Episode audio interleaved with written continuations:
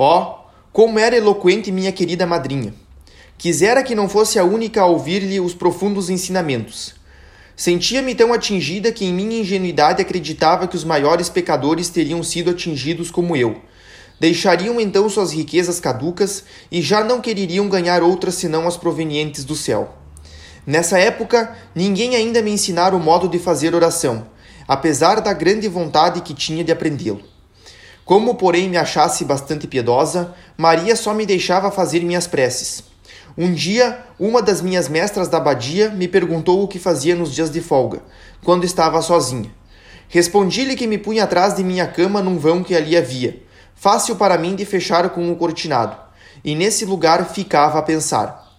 Mas em que pensáveis? perguntou-me. Penso no bom Deus, na vida, na eternidade. Enfim, penso. Muito se divertiu a boa religiosa à minha custa. Mais tarde, gostava de lembrar o tempo em que pensava e perguntava-me se ainda me punha a pensar. Compreendo agora que sem o saber fazia oração e que o bom Deus já me instruía em segredo. Depressa se passaram os três meses de preparação. Tive logo de entrar em retiro e de ficar interna para esse fim, pernoitando na abadia. Não consigo externar em palavras a suave recordação que o retiro me deixou. Francamente, se sofri muito como interna. Fui amplamente recompensada pela felicidade inefável desses poucos dias passados à espera de Jesus. Não creio que se possa fruir tal alegria noutro lugar senão em comunidades de religiosas.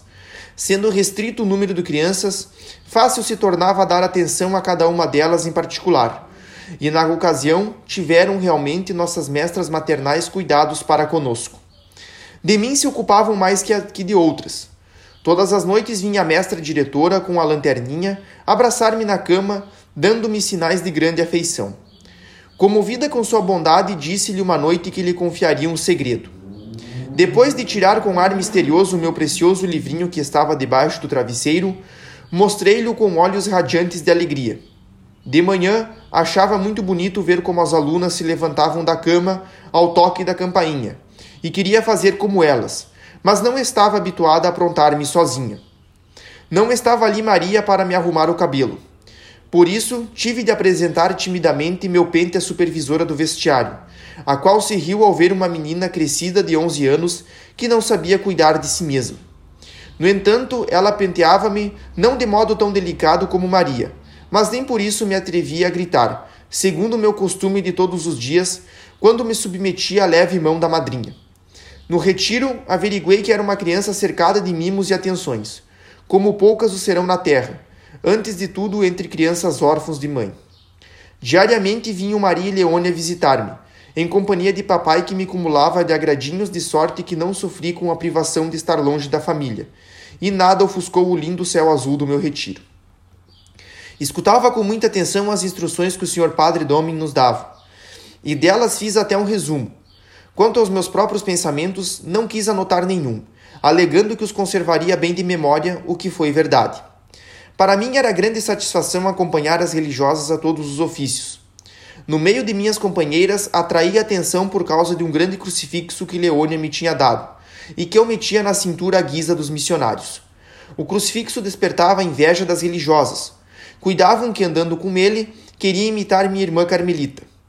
Ó, oh, Realmente era para ela que se dirigiam meus pensamentos. Sabia que minha Paulina estava em retiro como eu, não para que Jesus se desse a ela, mas para ela se dar a Jesus.